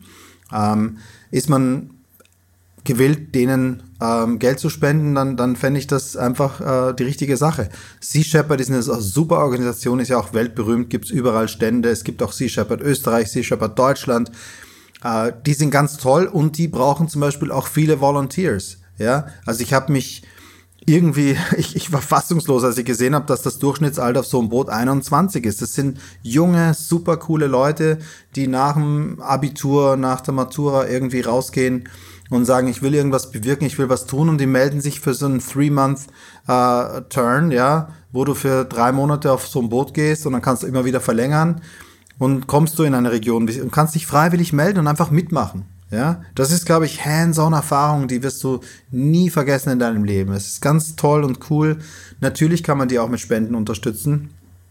Aber ich finde es noch viel wichtiger, dass man sich überlegt, nicht nur, wie kann ich den Vakitas helfen und wie kann ich dieser Situation ins helfen, sondern dass ich mir überlege, was kann ich tun, um diese Welt ein bisschen besser zu machen. Ja, das kann auch die lokale NGO sein, die hier in meinem, in meiner Umgebung irgendwie was tut, ja, für, für die Wälder, für die Tiere, für die Ozeane, ja. Also man kann, jeder kann wirklich sich beteiligen an, an dieser ganz wichtigen Arbeit, die wir alle vor uns haben, äh, unseren Planeten noch irgendwie zu retten. Weil wenn man sich anschaut, was passiert, skaliert natürlich gleich so nach oben, ne? was mit dem Klima passiert, die Erderwärmung, CO2, Plastikmüll im Ozean, Plastikmüll überall. Ähm, es gibt so viel zu tun. Und mein Anliegen ist es ja nicht mit diesen Filmen immer nur dieses eine Thema zu beleuchten, um dann diesen einen Problem irgendwie da, also eine Lösung zu finden oder, oder das, das auf einen besseren Weg zu bringen, sondern die Leute dazu zu inspirieren, irgendetwas Tolles zu tun, um uns irgendwie näher zu bringen an eine, an eine bessere Zukunft, ja, um die Klimaziele erreichen zu können, um in irgendeiner Form was beizutragen, weil die Sensibilisierung der Menschen, die muss einfach wirklich geschärft werden, dass, dass wir, wir haben ein massives Problem auf so vielen Ebenen und es gibt so viel zu tun. Und ich zeige euch hier Leute, die sich für einen gewissen Weg entschieden haben, die gesagt haben, ich gehe raus und ich riskiere mein Leben, um diese Vakitas zu retten. Aber es gibt so viele andere Möglichkeiten, was man machen kann und Hauptsache du wirst aktiv und zwar nicht irgendwie morgen oder übermorgen, sondern heute. Jetzt sofort. Wow, das nenne ich mal ein starkes Appell. Vielen Dank. Ich werde natürlich trotz dessen alle Spendenkonten oder Links zu diesen Organisationen in die Shownotes tun, damit, falls Bitte. ihr jetzt Super. da den Ansporn habt, äh, zu sagen, okay, das will ich trotz allem, obwohl ich heute tätig werde, äh, auch noch zusätzlich unterstützen, dann könnt ihr das da auf ganz kurzen Dienstweg tun. Ein Punkt habe ich mich nach dem Film gefragt. Urlaub in genau dieser Region. Das ist äh, tatsächlich Baja California, ein Ort, den ich sowieso schon auf dem Schirm habe, weil es da allerdings auf der Westseite großartige Wellen gibt. Ich bin selbst begeisterter Surfer und gleichzeitig weiß man davon, was dort für eine Artenvielfalt ist. Ja, du hast schon gesagt, Jacques Cousteau nennt es das Aquarium der Meere. Ähm, ist es ein Ort? Ich habe den, als ich den Film geguckt habe und gesehen habe, was dort passiert, habe ich gedacht, es ist wunderschön, die Aufnahmen fesseln ein und gleichzeitig habe ich eigentlich gar keine Lust mehr hinzufahren, wenn ich weiß, was dort passiert, was dort teilweise für Verbrechen begangen werden, was dort für Menschen ähm, tätig sind. Und gleichzeitig bin ich hin und her gerissen, weil ich weiß von vielen Regionen auf der Welt, wo die Natur ausgebeutet wird und Natur, ähm, Tourismus zeigt, eine intakte Natur ist mehr wert als eine zerstörte Natur. Wie stehst du dazu? Also ich weiß nicht, ob es für dich überhaupt ja, aus. Sicherheitsgründen geht, aber würdest du sagen, ich fahre da wieder hin und mache Urlaub? Und würdest du es den HörerInnen empfehlen? Also ich persönlich kann nicht mehr dorthin, leider, weil es wirklich zu riskant geworden ist für mich. Die, das Bedrohungspotenzial ist natürlich äh, auf jeden Fall da, ähm, dass wenn ich da auftauche, dass ein paar Leute so ein bisschen Rache nehmen wollen an, an, an mir, weil ich sie entlarvt habe, beziehungsweise dieses Thema so groß gemacht habe und die damit Probleme hatten dann mit der Regierung oder was auch immer, die jetzt verschärft kontrollieren.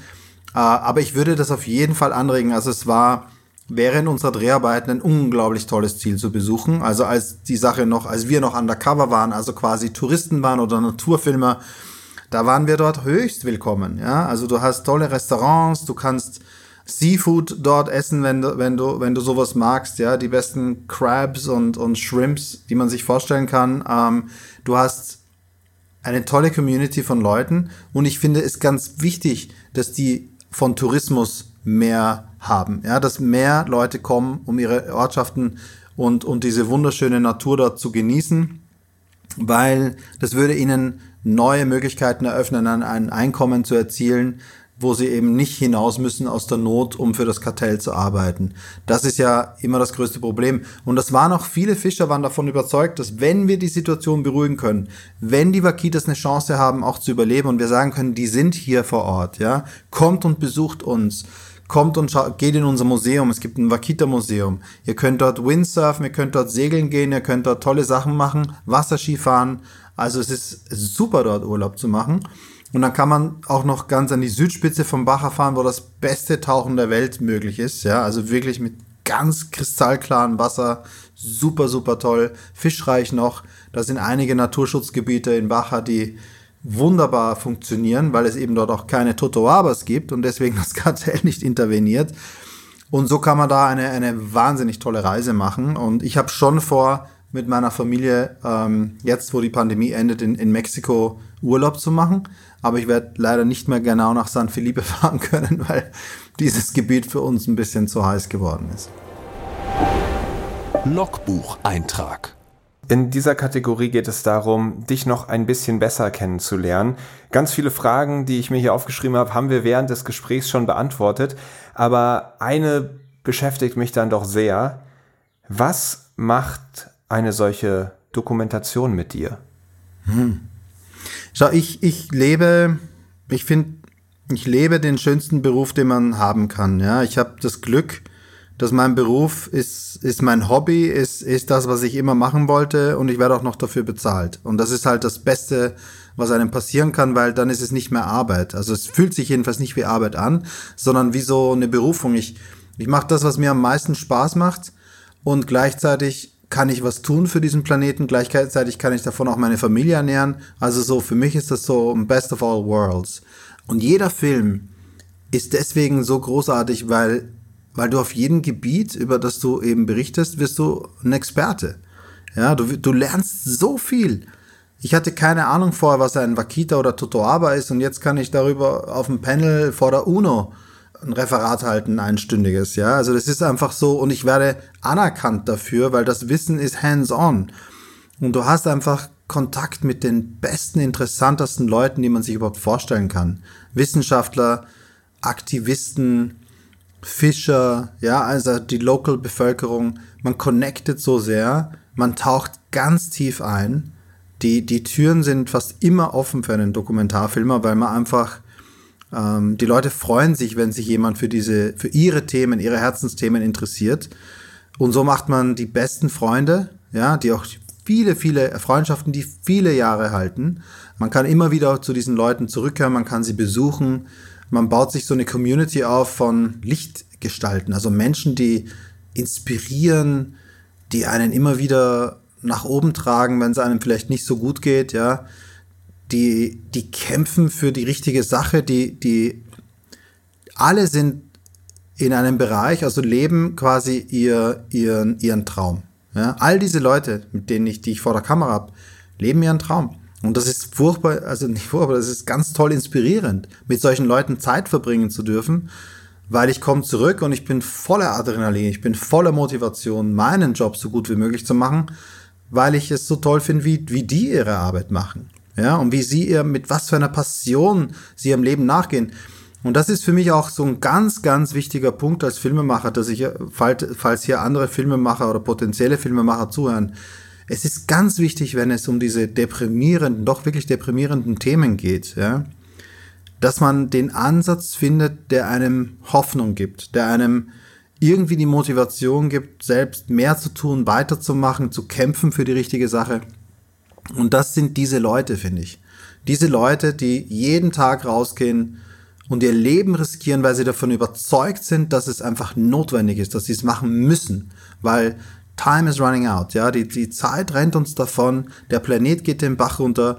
Und wenn du dich nicht auf die Hinterbeine stellst und alles tust, ja, um dagegen irgendwas ausrichten zu können, ja, dann, dann bist du nicht glücklich. Und diese Leute sind eben nicht glücklich. Und das, das ist so inspirierend. Und wenn ich diese Leute vor die Kamera bringe und vor ein Weltpublikum bringe, wer weiß, wie viele andere Leute ich inspirieren kann, dasselbe zu tun. Auch diesen Traum leben zu wollen, dem nachzugehen und zu sagen, ich will, ich will Gletscherwissen, Glaciologist werden, ja, ich will Meeresforscher werden, ich will Aktivist werden, ich will Filmemacher werden, ich will, ich will rausgehen und darüber berichten, was tun. Und das erfüllt einen. Das gibt einen so viel Lebenskraft, dass die, die Welt plötzlich nicht mehr so traurig ist. Weil man ja was tut. Man hat sich ja hingestellt und sagen, okay, let's, let's fight. Ja, wir machen was. Und dann fühlt sich das Aufstehen in der Früh schon ist viel leichter. Ja, weil man steigt auf mit einer Mission. Und das ist so wichtig. Und das ist eigentlich, was ich versuche, mit meinen Filmen zu erreichen. Und hoffe, dass ich einfach viele, viele Menschen da irgendwo berühren kann. Wow, also da steckte jetzt so viel drin. Den ersten Teil kann ich zu 100 Prozent unterstreichen. Das ist genau das Gefühl, was ich in Gesprächen wie dem heutigen habe, wo ich einfach dankbar bin für den tollen Kontakt zu Menschen, wie du es schon sagst, die genau das tun, was sie lieben, was sie tief bewegt und die einem extrem viel mitgeben können. Und das einzufangen, du machst es mit der Kamera, ich habe das große Glück, es in solchen Interviews tun zu können, ist eine unfassbar bereichernde Erfahrung und unfassbar bereichernde Tätigkeit. Und Punkt zwei hat mich sehr, sehr, sehr stark an das Interview, was ich mit Magdalena Gschnitzer geführt habe. Übrigens auch eine Sea Shepherd-Aktivistin. Ich weiß nicht, ob du sie kennst. Ja, kenne ich nicht ähm, persönlich die äh, hat sich äh, gegen den Grindertrab, also das Abschlachten der Grindwale ähm, auf den Färöerinseln eingesetzt. Wir hatten hier auch schon eine Folge, die heißt Kampf dem Walfang. Und sie berichtet nämlich auch genau davon, sich bei diesen schrecklichen Themen mit der Hoffnung zu beschäftigen, weil die ist es, die verhindert, dass man daran verrückt wird und irgendwie dranbleiben und durchhalten kann. Hm. Eine Super. weitere Frage, die ich habe, wie funktioniert ein so gefährlicher Job im Familienkontext? Du hast gesagt, du hast eine Familie, mit der du Urlaub machen möchtest. Was sagt die dazu, wenn der Mann oder der Papa jetzt auf einmal gegen das Drogenkartell ermittelt? Also meine Kinder finden es cool, aber nur weil sie nicht ganz genau verstehen, was ich mache. sie hören nur so, ah, mein Papa kämpft gegen das Drogenkartell, okay, das ist cool, das ist wie im Film. Aber sie wissen natürlich nicht so richtig, dass ich auch mal leider nicht zurückkommen könnte. Das ist schon, ähm, das versuche ich auch ihnen so nicht zu vermitteln, wenn ich weg war. Aber ja. meine Frau ist extrem involviert. Ja, sie ist eigentlich die Stütze meiner Arbeit. Sie ist auch Produzentin der Filme, an denen ich arbeite. Also wir sind ein Team. Wir arbeiten jetzt seit acht Jahren eng zusammen. Äh, zuvor haben wir uns immer gedacht, das wird nie gut gehen, wenn wir am selben Film arbeiten. Deswegen hat sie ihre Projekte gemacht und ich meine Projekte. Und mit The Ivory Game äh, hat sich das dann geändert. Da hat, hat sie einen extrem starken Bezug gehabt zu den Elefanten, weil sie selber drei Jahre in Kenia gelebt hat als Teenager. Also sie ist auch so ein Weltenbummler im Libanon geboren, in Kenia aufgewachsen und hat einfach viel erlebt, hat war auch im Oman und ähm, ja und wir sind jetzt seit kurz nachrechnen, also wir sind seit 1996 zusammen, ja, also das ist schon eine sehr sehr lange Zeit, also 26 Jahre und somit hat sie alles, was ich so erlebt habe, auch irgendwie miterlebt. Und wir sind eben diese Achterbahnen alle zusammengefahren, äh, was auch so ein Film, Filmleben mit sich bringt. Und das hat uns natürlich sehr eng zusammengeschweißt. Also wir hatten sogar eine ganz extreme Erfahrung mal. Wir waren zwei, 2004 beide im Tsunami ähm, und wurden ganz stark getroffen. Waren am, auf Pipi Island und haben nur wirklich haarscharf überlebt. Wir würden Kilometer mitgerissen von der Welle beide und haben beide überlebt. Ähm, das hat uns natürlich auch noch mehr zusammengebracht.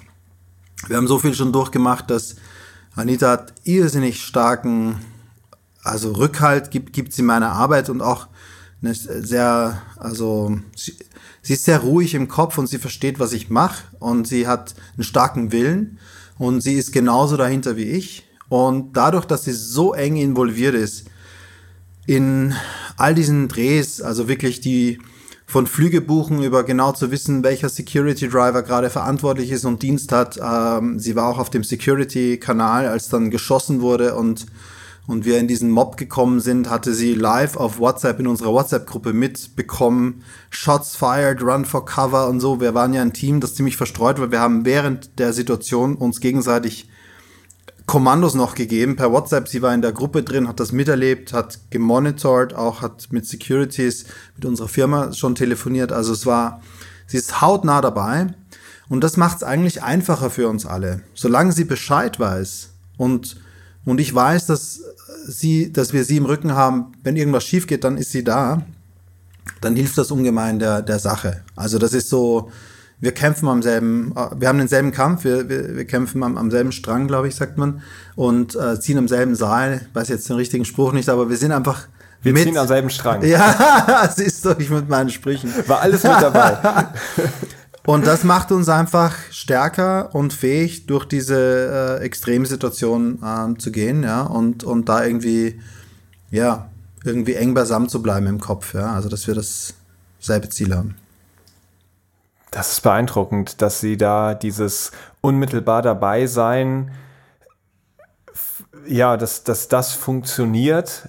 Denn ich hätte vielleicht gedacht, wenn man in der WhatsApp-Gruppe, also wenn ich jetzt von meiner Partnerin in der WhatsApp-Gruppe lesen würde, Shots fired, run for cover, da und ich bin auf der anderen Hälfte der Erde, dann äh, ich würde es würde mich tierisch quälen. Aber vielleicht ist es ja sogar schlimmer, nicht zu wissen, was passiert und jeden Tag befürchten zu müssen, dass es gerade so ist, ohne dass man es ahnt. Ja, also es, es ist natürlich schwer nachzuvollziehen, aber ich möchte nochmal in Erinnerung rufen, sie ist im Libanon aufgewachsen, ja, und das war äh, 14 Jahre Krieg. Das heißt, sie hat sehr viel Ahnung von Extremsituationen auch und sie okay. weiß auch, dass die Situation vor Ort immer noch mal eine andere ist und es von außen meistens schlimmer klingt, als es ist. Also das ist erstmal so ein Ansatz, ja, dass man sagt, okay, wie ist die Situation wirklich? Klingt dramatisch, aber wie ist die, da, da schaltet sich so ein, so ein Programm ein im Kopf, ja, wo man nicht nur, wo man nicht in Panik gerät, sondern ganz anders. Man wird so ein bisschen robotermäßig, ja. Jetzt kommt dieses Protokoll und das wird jetzt quasi, wir sind im, im, im Modus äh, Panik, äh, aber wir müssen einem gewissen Plan nachgehen und dann, dann wird sich die Sache auch irgendwie professionell wieder entschärfen. Und da ist sie ziemlich, ziemlich weit schon. Aber ich kann schon verstehen, dass es nicht so leicht nachvollziehbar sein kann. Aber es war dann tatsächlich so, dass sie, oder ist allgemein so, dass sie ein ziemlich, sie ist ziemlich cool in solchen Sachen und, und weiß, damit umzugehen. So. Und ähm, das macht sie so auch zu so einer so guten Produzentin, weil sie einfach die Situation dann nicht panisch, ein, also nicht mit Panik reagiert, sondern mit extrem kontrollierten Protokoll. Ja. Wahnsinn. Und wahrscheinlich macht euch das dann auch so erfolgreich als Team, dass du da wirklich diese Rückendeckung hast und dass das so funktioniert. Das ist ja außergewöhnlich und Absolut. Äh, ja, auch also wirklich bemerkenswert. Ich weiß, unsere Folge ist schon unfassbar lang, aber es steckt so, so viel drin. Ich kann nicht anders als nochmal nachzufragen. Ihr seid mehrere Kilometer von einem Tsunami mitgenommen worden und habt das beide überlebt. Ich ja. glaube, jeder von uns hat, nachdem es diese Tsunami-Geschichten auf Fukushima gab, sich vorgestellt, was passiert eigentlich, wenn ich in einen Tsunami gerate. Und meine Vorstellung war immer, sobald ich in das reißende Wasser gerate, habe ich keine Überlebenschance.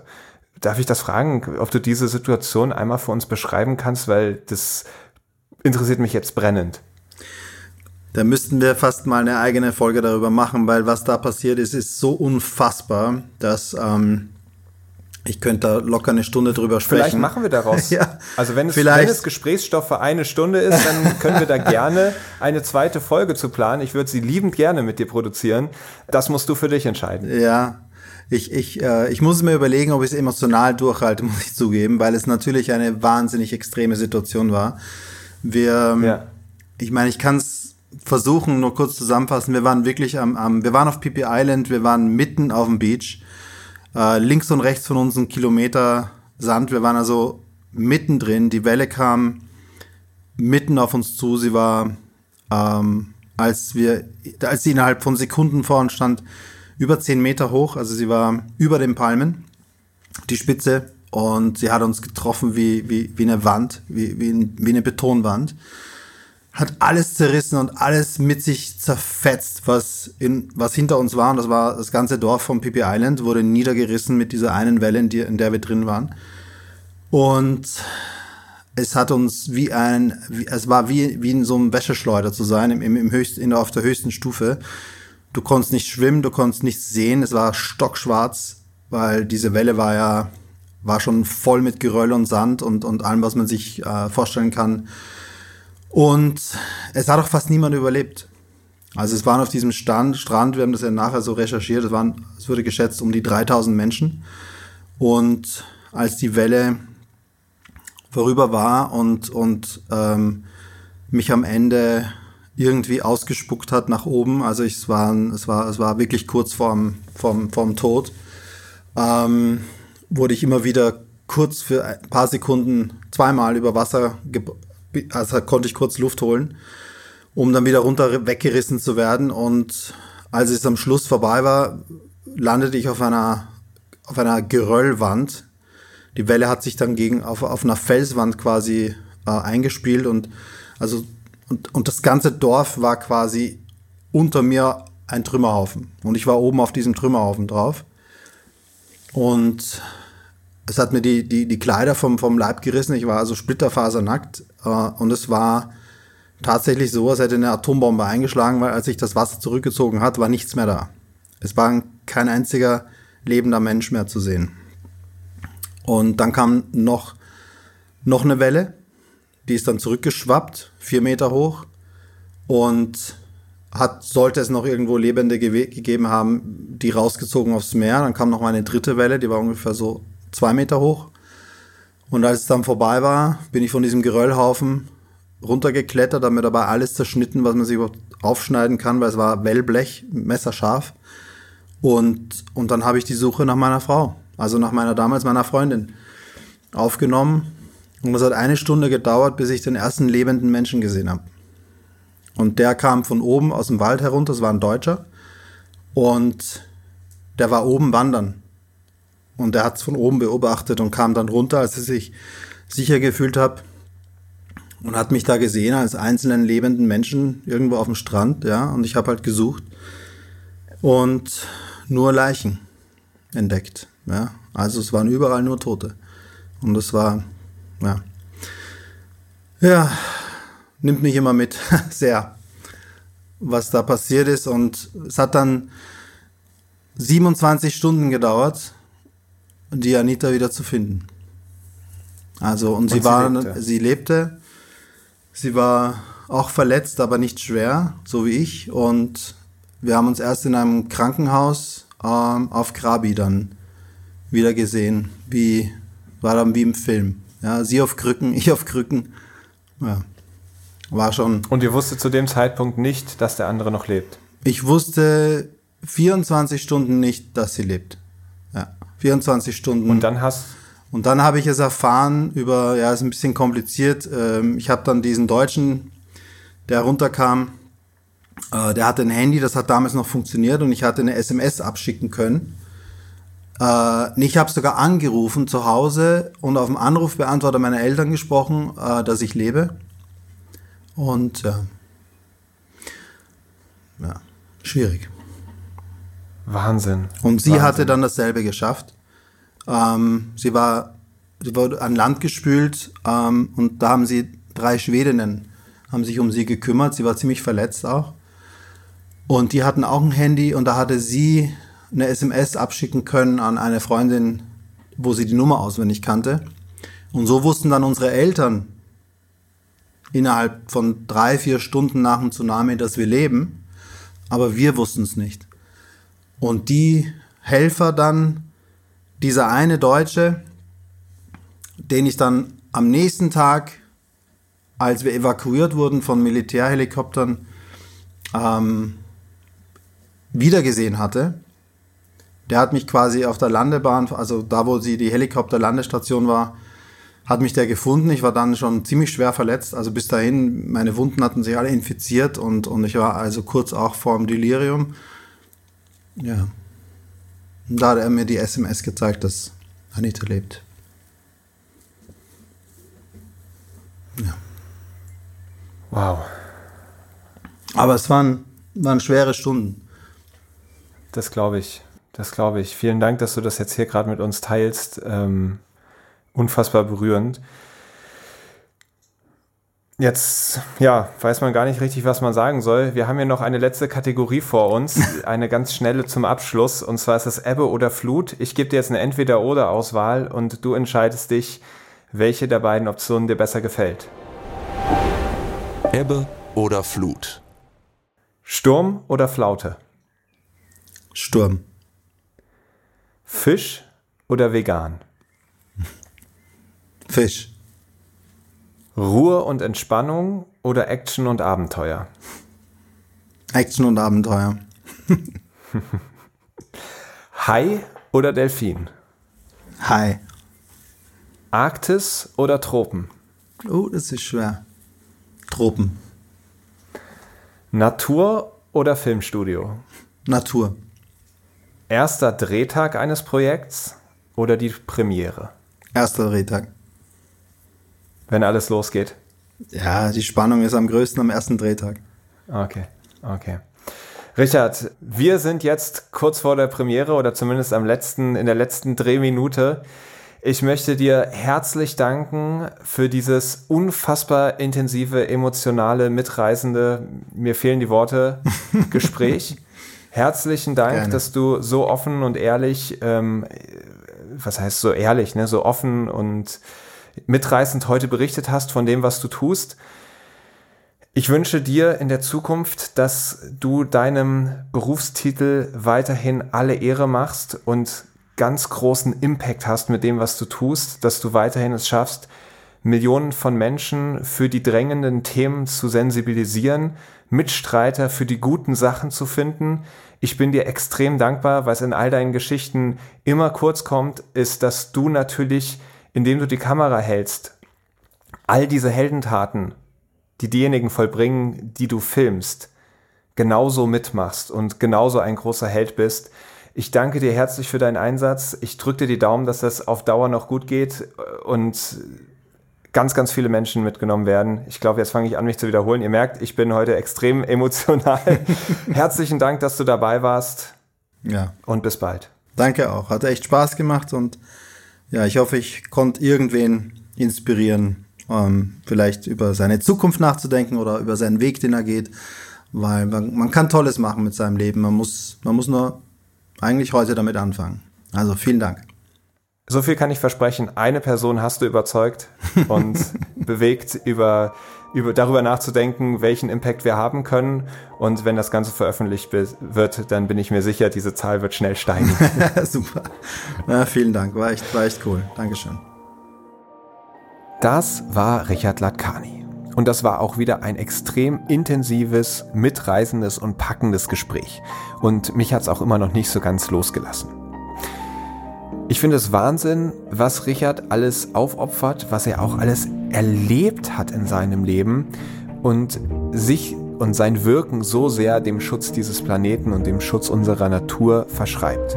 Davor ziehe ich absolut meinen Hut und er hat ja auch von diesem Wendepunkt in seinem Leben erzählt, als Jane Goodall, ich weiß nicht, ob ihr sie kennt, sie ist eine weltberühmte Verhaltensforscherin, die mit Schimpansen zusammengelebt hat und da überhaupt erst zeigen konnte, woran bis dahin gezweifelt wurde, dass diese Tiere natürlich ein Bewusstsein haben, soziale Strukturen, Gefühle und so weiter und so fort.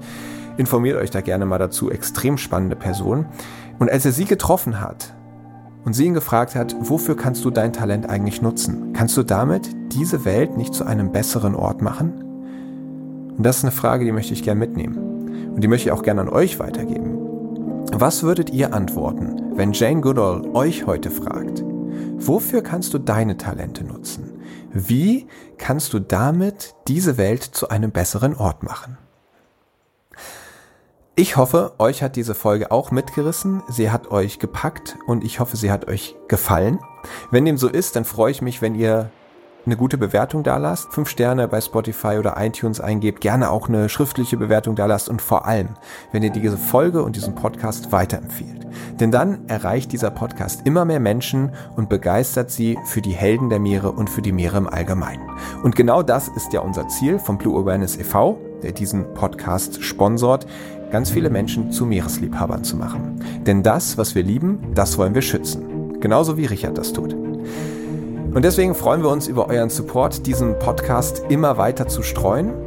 Und wenn ihr Lust habt, könnt ihr natürlich auch gerne ein passiver oder aktiver Teil des Blue Awareness e.V. werden. So, diese Folge war lang genug. Ich wünsche euch jetzt eine schöne Zeit, bis wir uns in 14 Tagen wiederhören. Bei der nächsten Folge von Helden der Meere. Aufnahme, Produktion und Schnitt Christian Weigand. Musik Paul Timmich und Dorian Behner. Design Malte Buck. Sprecher, Intro und Kategorien Moritz Schelius.